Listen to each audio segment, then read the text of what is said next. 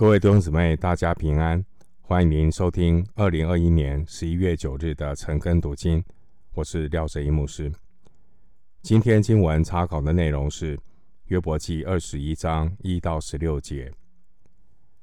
约伯记二十一章一到十六节，内容是约伯的疑问：恶人为何亨通？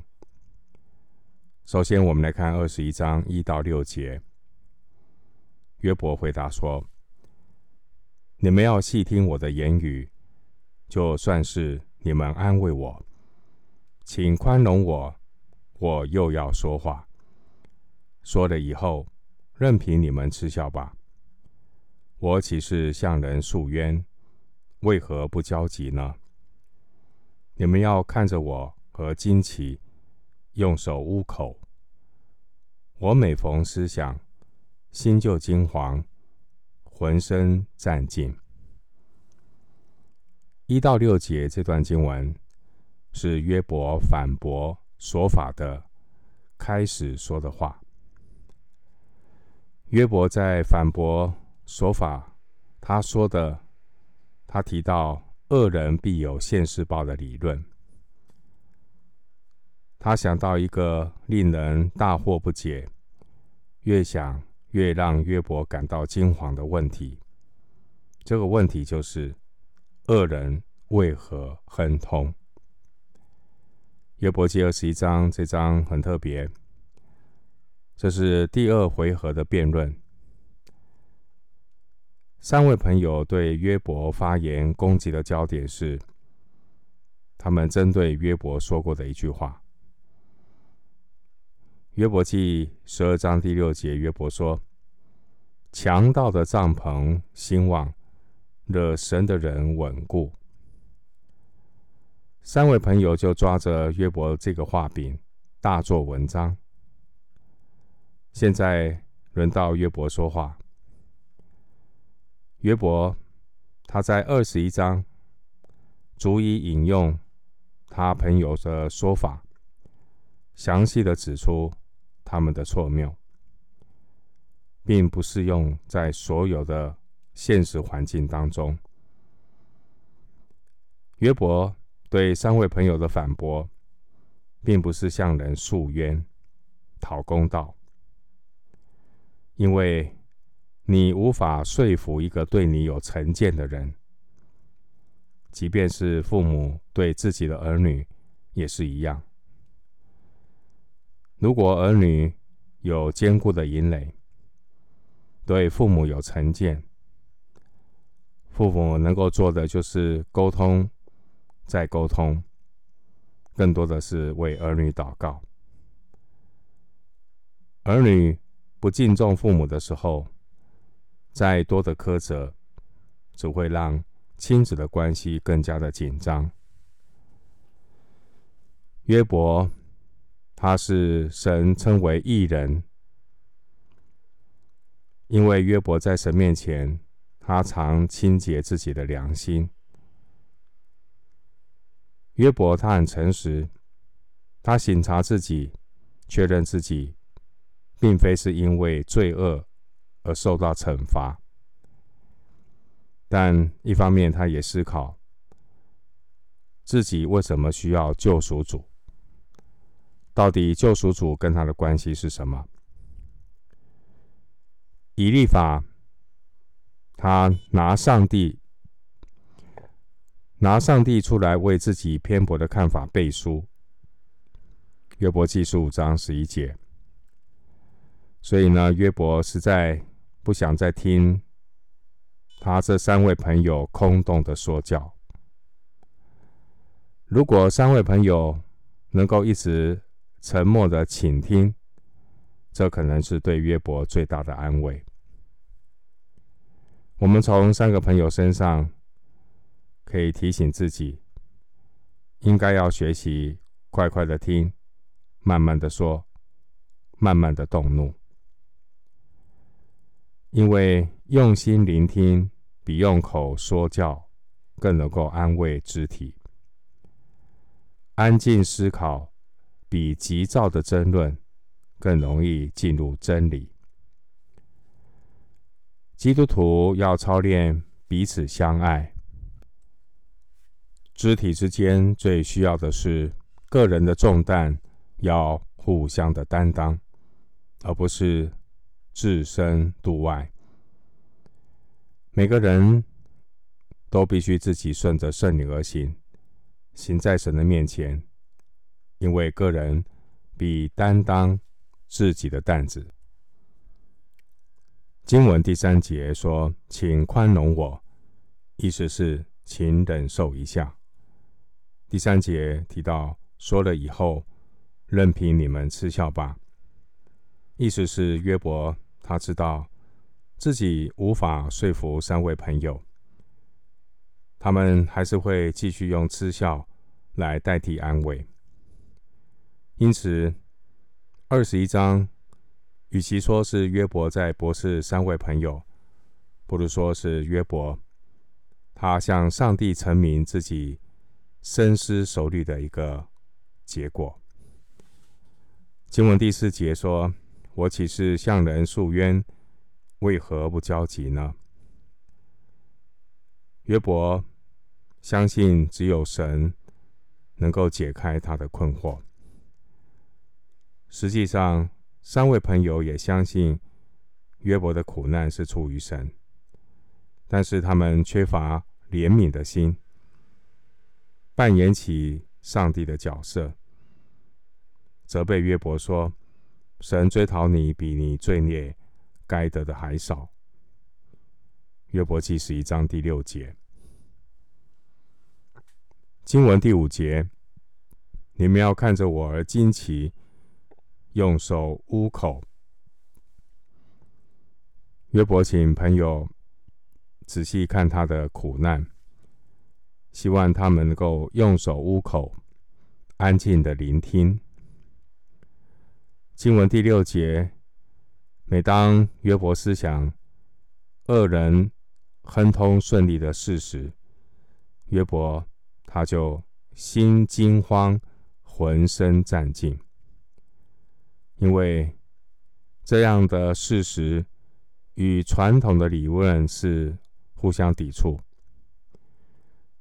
三位朋友认为呢，苦难是罪恶所造成的，苦难证明一个人有罪。但约伯他却观察到很多现实发生的情况。跟他三个朋友的认为是不同的。这些观察和思考带出约伯许多更深层的一些想法，这也让他感觉到非常的惊惶。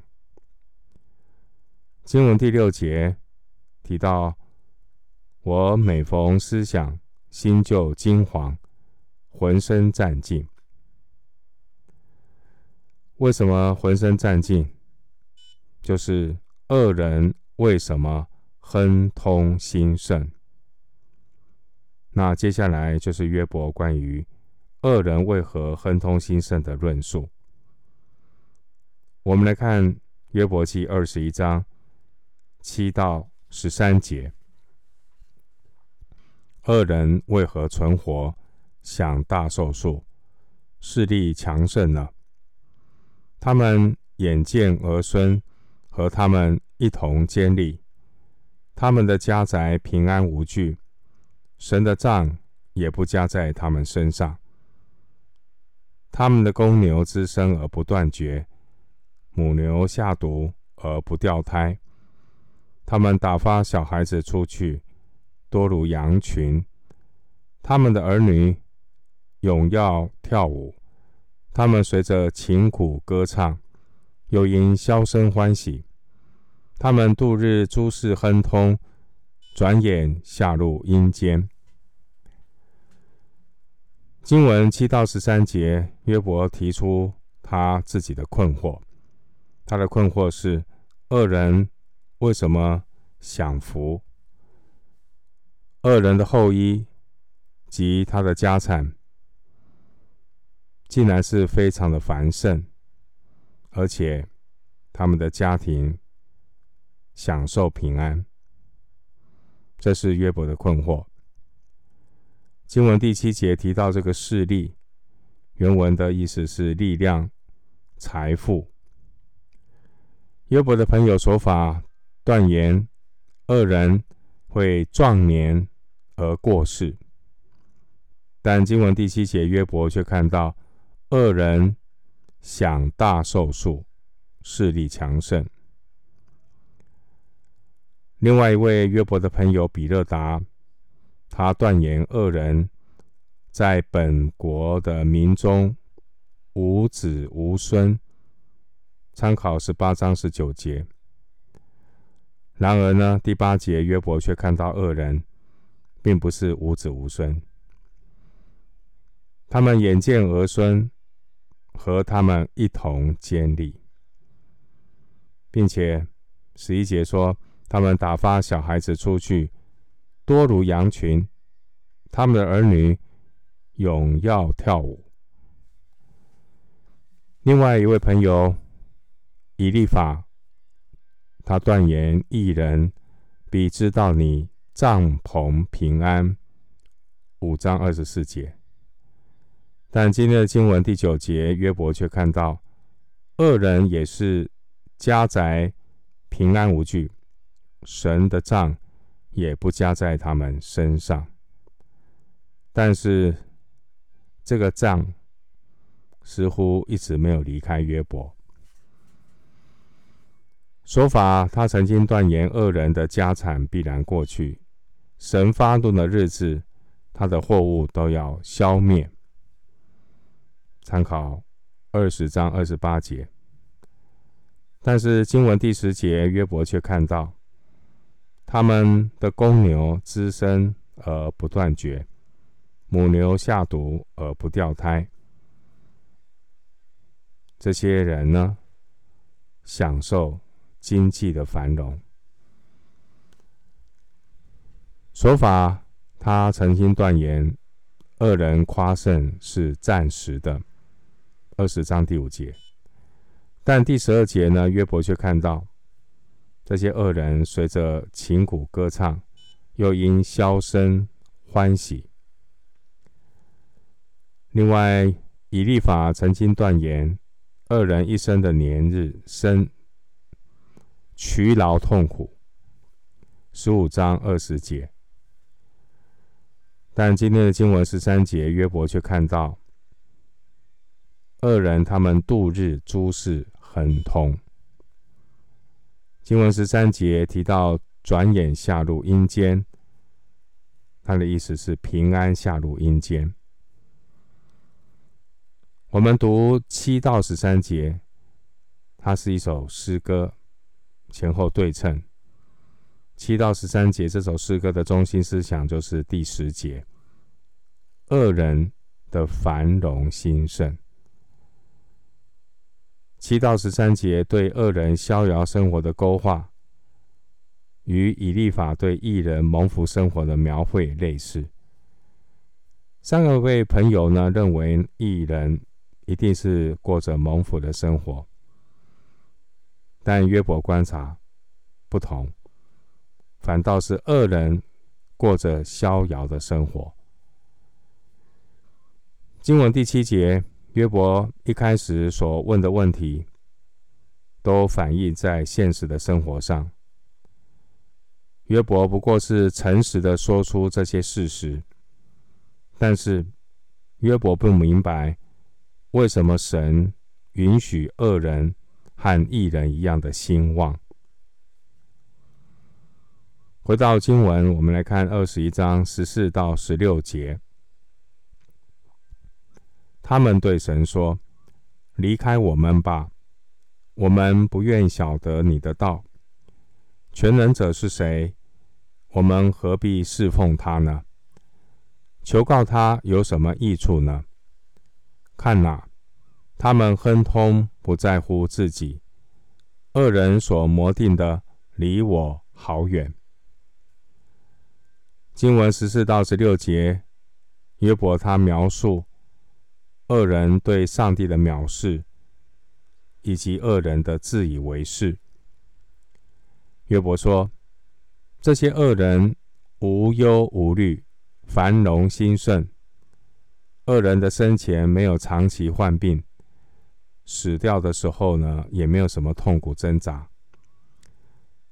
这很像诗篇七十三篇的描述。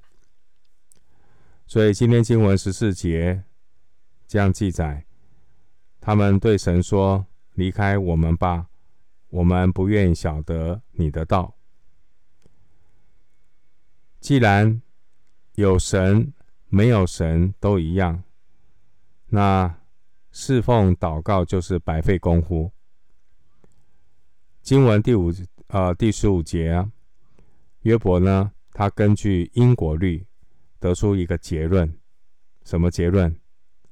他的结论是：如果是这样，你有神，你不信神，都一样的话，那结论就是我们何必侍奉神呢？